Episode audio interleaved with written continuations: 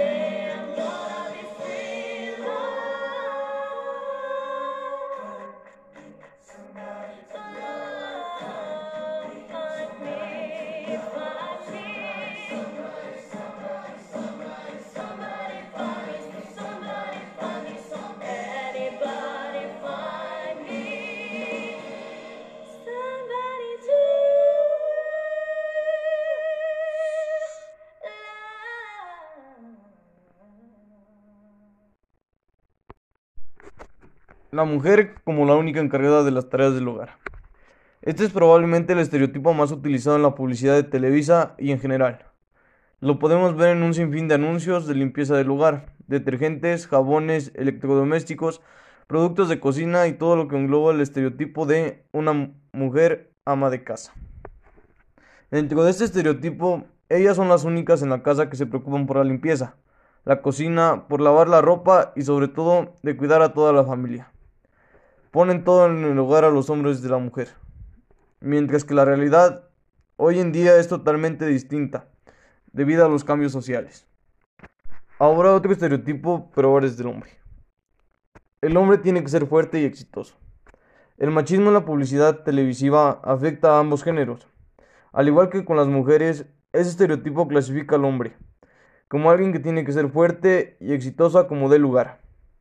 Llegan a invalidar los sentimientos de los hombres, destacando que su rol en el hogar es mostrar fortaleza, estabilidad emocional, dominación y valentía. Hoy en día es un gran problema en la sociedad.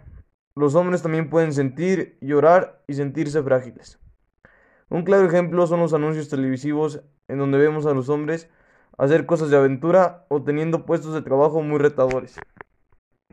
Otro estereotipo muy marcado es que a los niños les gustan los carros y a las niñas las Barbies.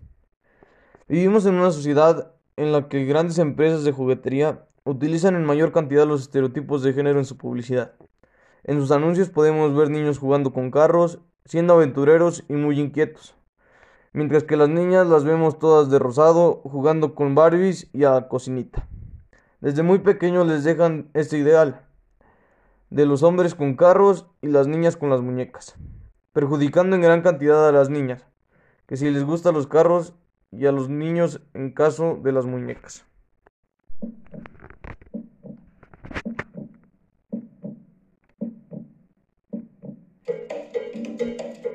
Aprovecha, mami, que llegó el mambo.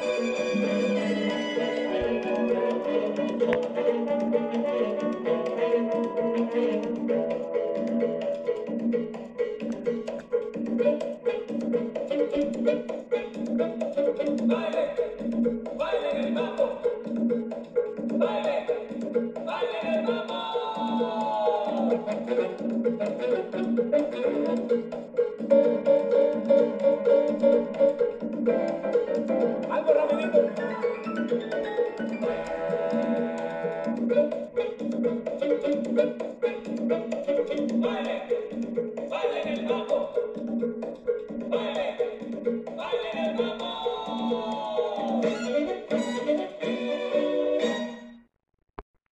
En conclusión, podríamos decir que los estereotipos forman parte de cada persona, ya que nos enseñan cómo vestir, qué escuchar, cómo hablar o incluso hasta qué estudiar.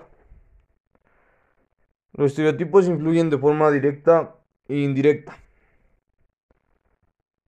tanto que nos formalizan viéndolos en la tele o escuchando su música.